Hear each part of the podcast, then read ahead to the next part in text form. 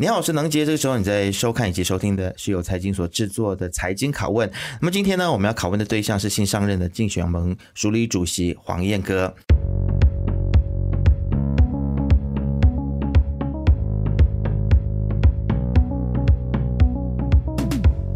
那么其实呢，燕哥在呃不久之前呢，才刚刚上过我们的节目啊。那么其实当初是代表大马人民之声，也就是 Suaram 来到节目当中来谈到这个马来西亚的人权的改革进度。那么如果大家要重听这期节目的话呢，可以按右上角的这个连接来听啊、那次的访谈。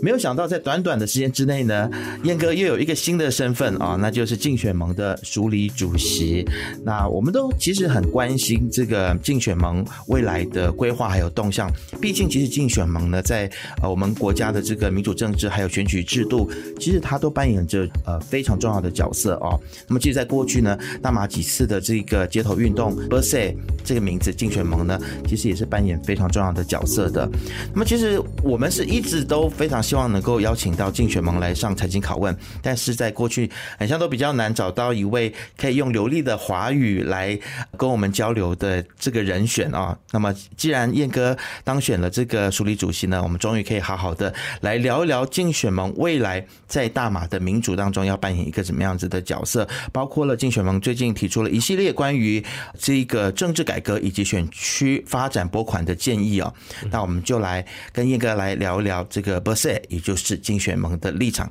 先来欢迎燕哥。Hello，大家好，我是燕哥，谢谢能杰邀请我多一次去谈这些东西。是，其实我真的非常的惊讶，就是你在短时间之内这个身份的转变，来跟我们先。讲一下，就是为什么你会想要去竞选这个竞选盟的这个职位呢？我其实很机缘巧合，因为那时候我的老板就是我问说：“哎，你们想不想带一些年轻人声音进去竞选盟那边？”我讲：“哦，Why not？” 就是这样，我就直接讲说：“OK 啊，就把我提名。”上去，然后其实我那时候很意外，因为呃，我的对手其实是一个我非常尊敬的一个前辈来的，他叫赵莹，然后他也是在人权的工作里面有很多的经验，然后我也是做这一个心态，就是觉得可能我也会输这个选举。哦，所以你当初是没有想到说你会赢的？我没有想到会赢，当然我们之间的那个 margin 是非常的接近接近，就是好像是四票之差而已。OK，所以但是也是恰好是呃，我觉得可能。啊，公民社会也是想要有不同的脸孔，特别是年轻的脸孔进去，就是提基于其他不同的那个意见啊等等，看我们能不能啊把竞选们带去新的一个高度这样子。所以我很非常谢谢，就是支持我的那些公民社会的团体。是，所以所以你那个时候，其实你知道你当选的时候，你的感觉是什么？是有吓一跳吗？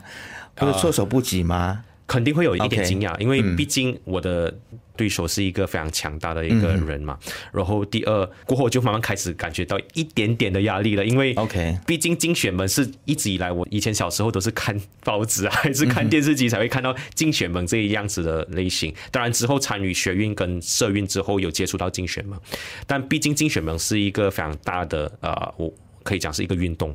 就是里面有六十个联署团体。所以是呃，我觉得他的那个负担跟那个责任是更重大的，因为毕竟这是一个影响力蛮大的一个组织嘛。对对。那其实你在这个当选主呃书立主席的时候呢，你就有说到说，认为其实 Bersih 需要跟草根民众的呃这个互动要多一点啊。对。那其实所谓的要跟这个草根民众有更多的互动，到底要怎么样子做到呢？我认为是有分成几种啊。第一种是啊，首先我们要去找回自己的联署团体，因为毕竟。在那吉下台之后，或者是啊国政政府倒台之后，可能 Bersih 会比较专注在的东西，就是我们要做推出不同的那个倡议跟改革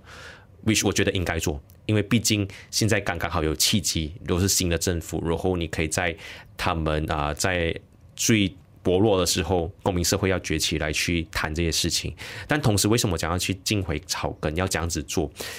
首先你要找回自己的联署团体，去跟他们听他们讲说，去讨论。因为我认为说，现在整个社会运动啊，它应该是来到一个十字路口，就是到底我们的方向要去如何？只是专注做倡议吗？还是我们要做不同的机会还是运动去影响更多草根的人。我觉得到现在应该还没有一个共识。而且如果你看得到以前 per se 就专注在一个共同目标，嗯，就要推翻纳吉政府，嗯，对吧？当然竞选嘛，讲啊公平、干净、公平选举也是一个非常重大的东西。但这个呃目标是否达成还没有。但同时呢，你会发现到现在公民社会是大家都在做着自己的东西。嗯，其实一个我觉得蛮好奇的，就是呃，为什么一定要二选一呢？其实我们是可以并驾齐驱的，是可以并行的，对吗？对，我觉得应该并行。我认为应该并行，因为首先你不知道这个政府会怎么做，但是你有机会的话，有契机的话，就应该要在里面去 push 他们去做一些改革。但同时你不要忘记，就是公民社会的角色本来就是监督者，他绝对不需要从政治人物的考量去想。如果我们做这样子的运动、这样子的行动之后，会导致政局如何改变？我们应该要想的东西是：谁当政府，我们应该要确保他们是受到问责，他们是受到监督的。而我觉得，我们对于任何一个政府也好，包括团结政府或者是西蒙主导的团结政府，都应该要有相同的那个批判力啦，不可以因为就是觉得说，呃，之前他们是反对党，然后以前有跟我们一起。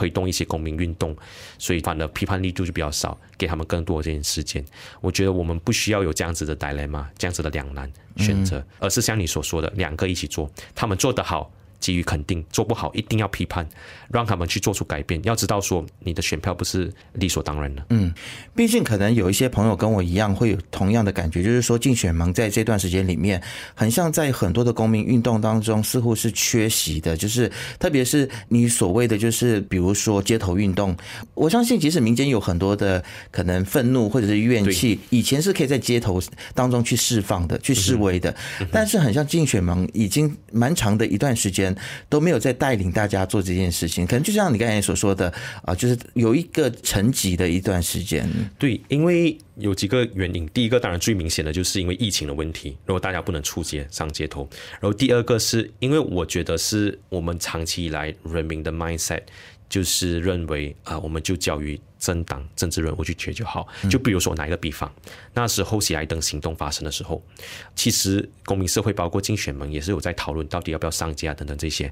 但这时候大家就认为说，诶，如果上街的话，感觉上是会起冲突，因为现在啊喜来登行动，特别是啊穆尤丁带领的那些议员，他们是以自己是作为马来人的团结政府，想要去。夺权的，那会不会变成是马来人对立非马来人？就有这样子的讨论。但对我而言，那时候当然我知道公民社会很难有取到一个共识。然后我们年轻人，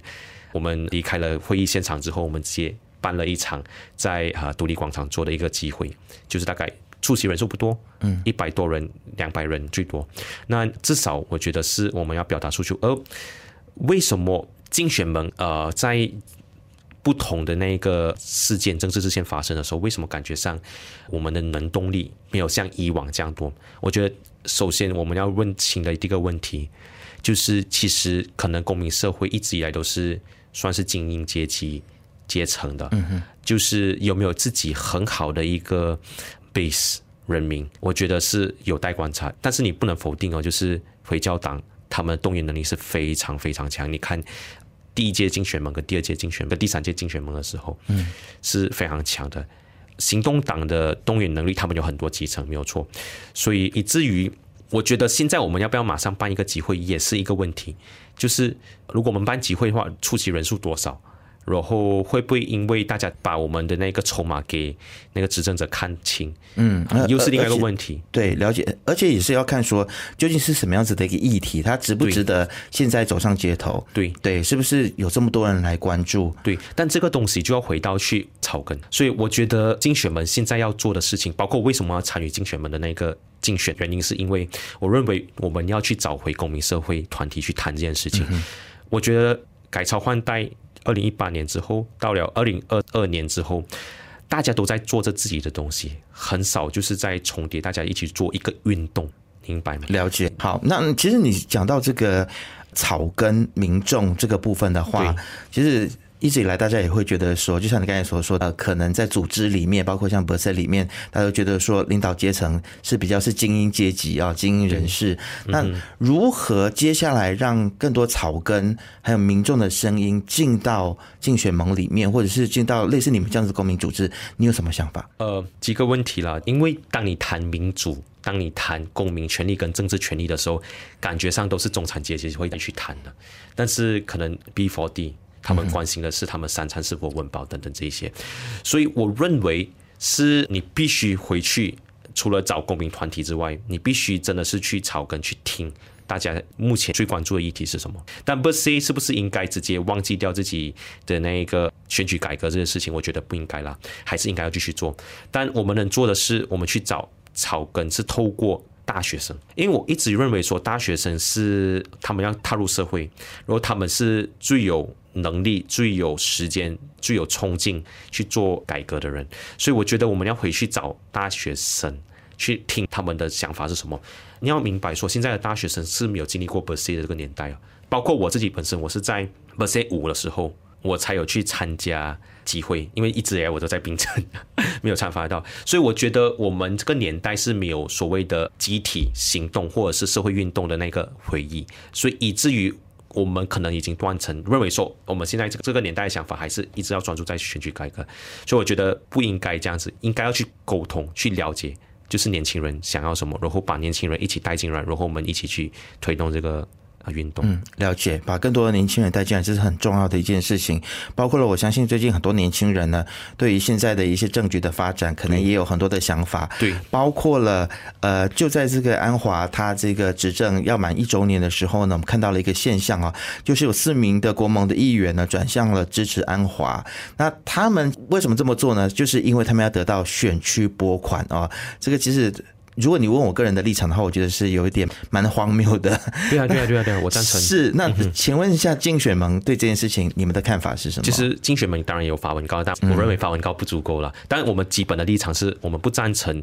政府。用公平的选区拨款这件事情来去要挟人家去跳槽，因为你其实你看哦，选区拨款不是纳税人的钱吗？对啊，对啊，就是其实一个正常健康的民主，是你应该要求，就是无论你支持的政党是谁，你的政治倾向是什么，只要一个人被选上议员，他就应该得到这个选区拨款。但是很遗憾的，你看其中那些跳槽的议员，或者是他们转向支持安华的议员，他们已经讲清楚，是因为我们要选区拨款，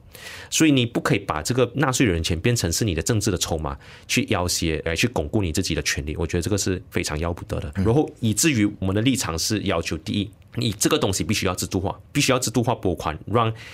instead 这个首相署来决定拨款多少，还是你必须要谈判才得到这个拨款？他应该已经是写清楚。任何一个议员都有资格领取这样的拨款，这是第一点。第二点，其实这恰好也显示出我们的反跳槽法是非常有漏洞了。嗯，就是但要不要巩固反跳槽法也是一个很大的疑问。就是如果你巩固反跳槽法，万一今天政府要求推动一种非常民粹的方式，比如说剥夺这个非马来人的这个教育的权利，那在议会厅通过的话。这些执政党的议员是不是可以投良心票，又是另外一回事情。所以，我们竞选门的立场呢，一直以来都是认为选举罢免法还是最佳的选择，因为你让啊人民去决定。如果说今天这边选区的人民他们认为说他们不赞成这种方式的转态，嗯，这样他们就要求啊罢免这个议员。了解，但是因为反跳槽法，你会不会觉得说它是一个治标不治本的一个方式？因为当初就是为了要阻止政治青蛙跳来跳去，导致国家的这一个政局不稳定嘛？对对对。但是如果是这个罢免法嘛，对，它会不会又更加旷日费时？然后它又要浪费的社会资源跟这个选举的这个资源可能就更多了，不是吗？因为我觉得反跳槽法最大的问题、最大的批评，是因为它给予政党更大的权利，这个是我非常不想要看到。因为对我来是社会运动还是等等，我们要知道，我们所有的东西都是要 empower 所谓的草根，要确保草根有足够的权利嘛。包括同样的，如果在政党里面，如果反跳槽法它是来限制议员的自由的话，是非常大的问题。就是包括我刚才讲的投良心票，或者如果今天 Let's say 安华，他越来越极端，他越来越保守，如果我们不想要支持他，我们退出。是不是代表说我们错了呢？不是嘛？因为你一开始选举的时候你是打着开明派，但是你现在变了，我要转向支持其他人，也变成不能。但我也非常赞成你说的，因为我们议员很多时候就是有啊、呃，有许多这种金钱政治的加入，所以导致。有这种跳槽的现象，但我觉得没有办法，因为我们是民主的社会嘛。是。那么其实我是蛮认同你们的看法的啦，就是应该要有选举罢免法。对，我只是帮我们一般的这些民众他们来问的问题 啊。因为其实选举罢免法，它在很多的民主国家，它这都是有这样子的一个制度啊。对。反而是反跳槽法，我觉得是因为我们的政治人物对自己的道德要求太低的关系。对对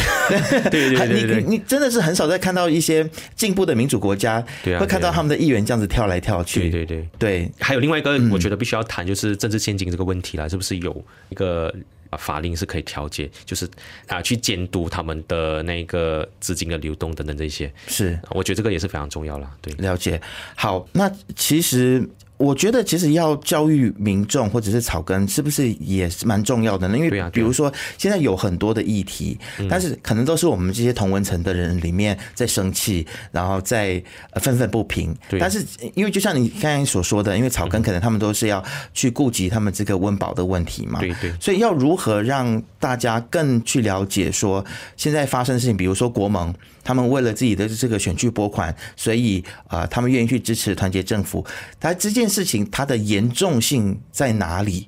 其实接下来竞选盟在你自己的想象里面，会如何让大家去了解一些事情的严重性？如果有什么策略？最基本的讲法就是，我觉得安华好像我之前在节目有讲过，安华一直认为说自己会做政府，但是他没有想过，如果今天他输了选举，下一届选举，或者他又被啊议员讨伐，OK。如果他倒台的话，然后变成反对党的话，请问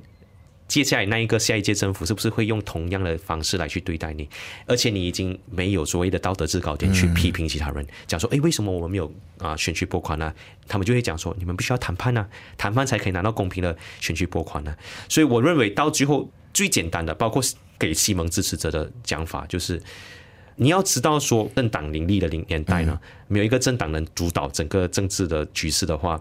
这样你应该要保障的就是确保所有的制度改革都在发生，特别是好像选举拨款这个事情，因为如果倒台的话，至少未来你是被保障的，你不会因为选民的支持你，然后你被否决掉这个选区拨款，这个是最简单的说法。OK，好，我们来谈一下，就是我们马来西亚的一个整个的选举的一个氛围啊，还有我们的一个文化。其实，在过去呢，都是所谓的投党不投人嘛。对对，那导致选民他没有办法好好的去监督，或者是说他的候选人的素质啊。那你觉得接下来竞选们会去推动一些怎么样子的呃投票模式，让马来西亚的国会下议院它会变得更加的多元？其实我们要看的地方啦，第一个是因为接下来有重新划分选区，这个非常重要的那个事情。那一直以来，我们一直批判国政所做的事情，就是选区划分这件事情是变成他们的政治工具，嗯，来去确保他们能赢下一届大选。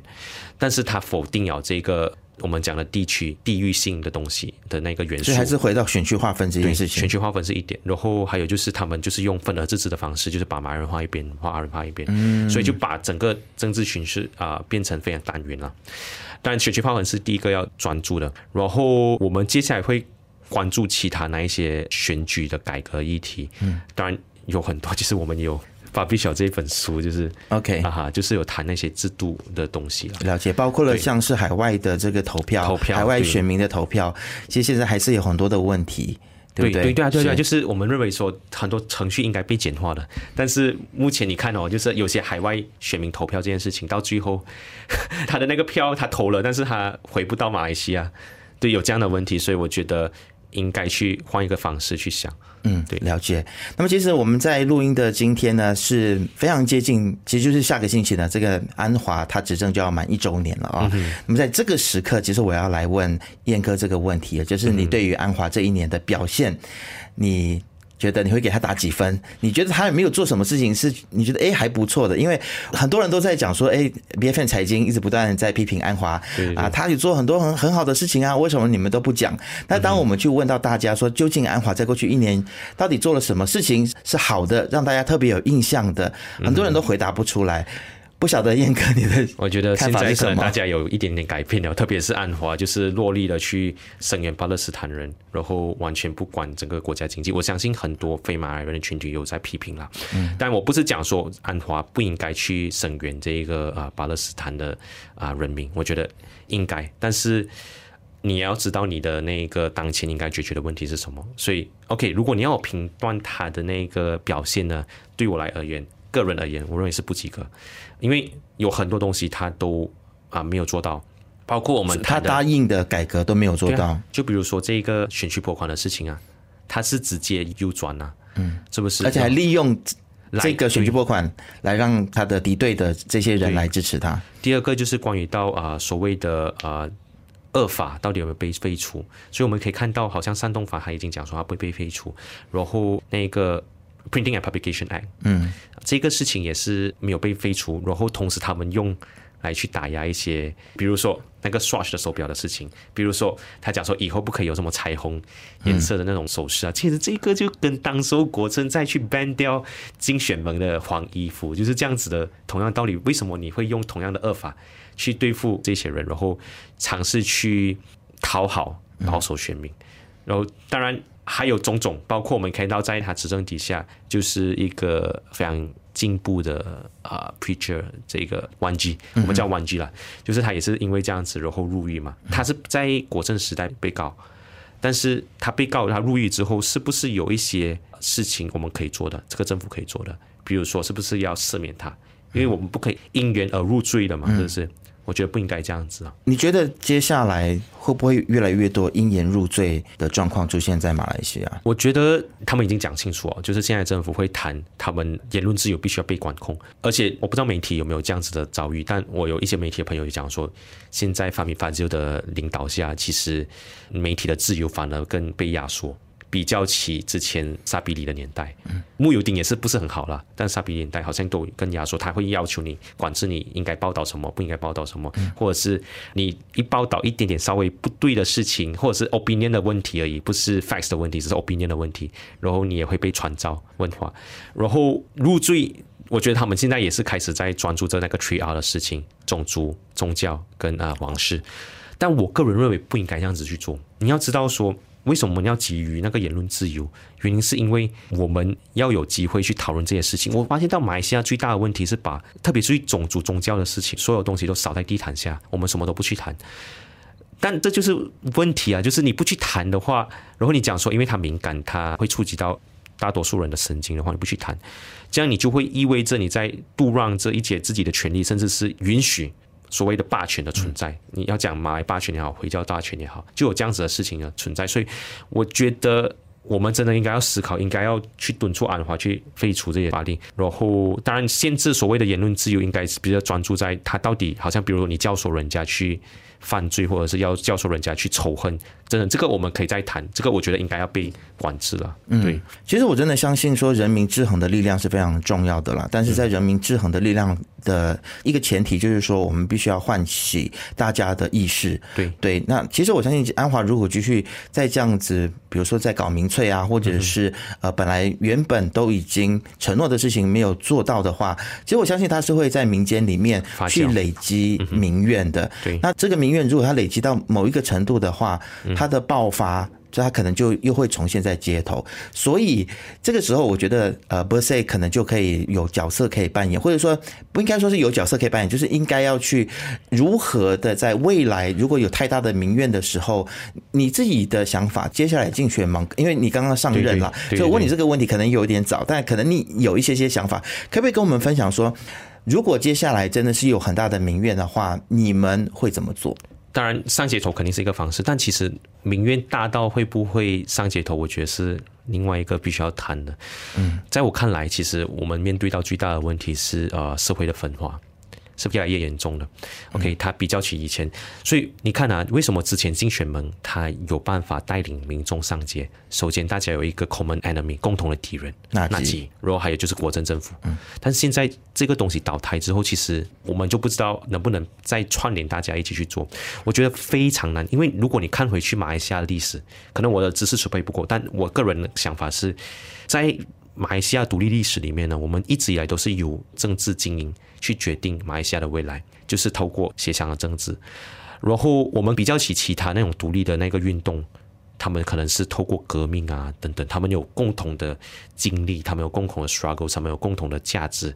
来去成立这一个国家，新的国家。但马来西亚没有，所以我觉得